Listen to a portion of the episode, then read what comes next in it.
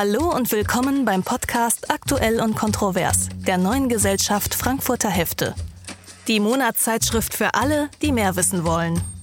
In unserem ersten Podcast geht es um die aktuelle Debatte zu kolonialer Raubkunst in unseren Museen.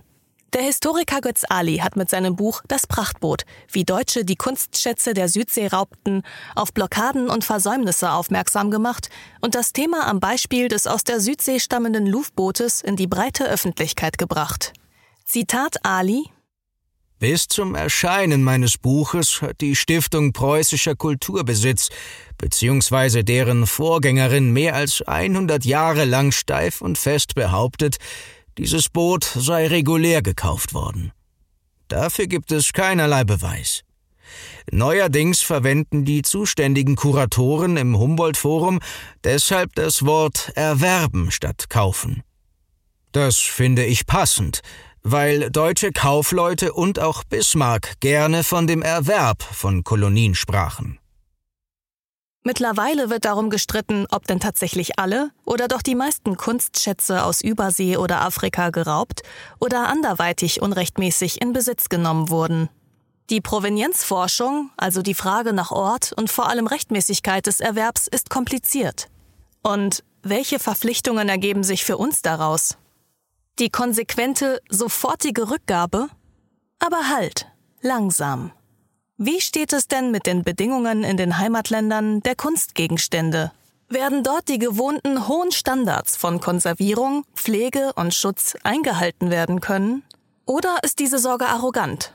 Werden sie überhaupt der Bevölkerung zugänglich sein oder in privilegierten Privathäusern verschwinden? Oder ist das ein Vorurteil? Dem könnte man entgegnen, die Frage des Besitzes schließt die wertende Beurteilung des Umgangs damit aus.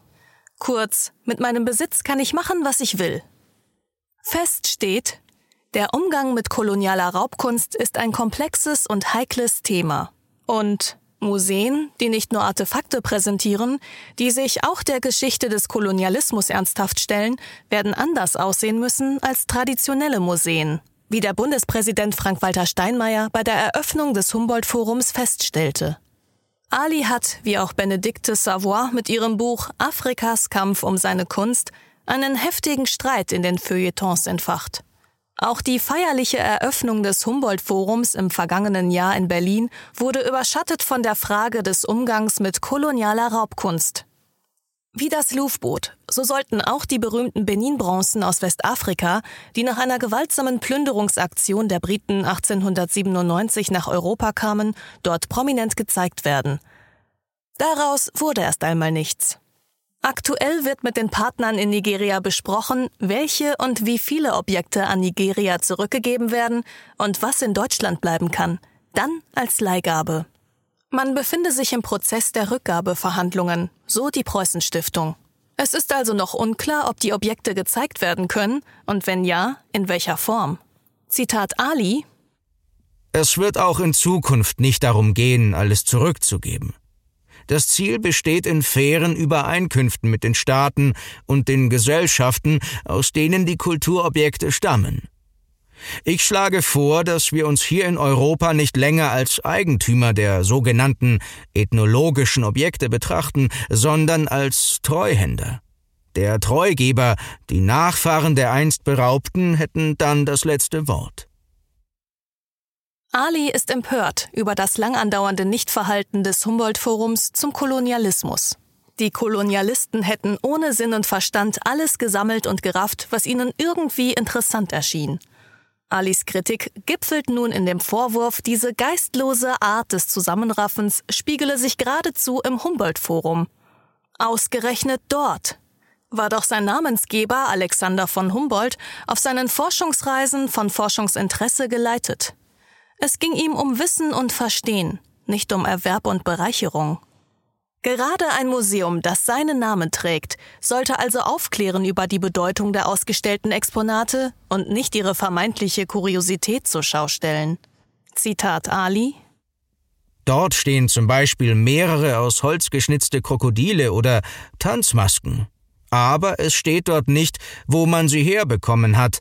Welche kulturelle Bedeutung sie hatten, warum gerade Krokodile geschnitzt wurden, bei welchen Gelegenheiten die Masken wie benutzt wurden, welche Mythen sich darin mitteilten.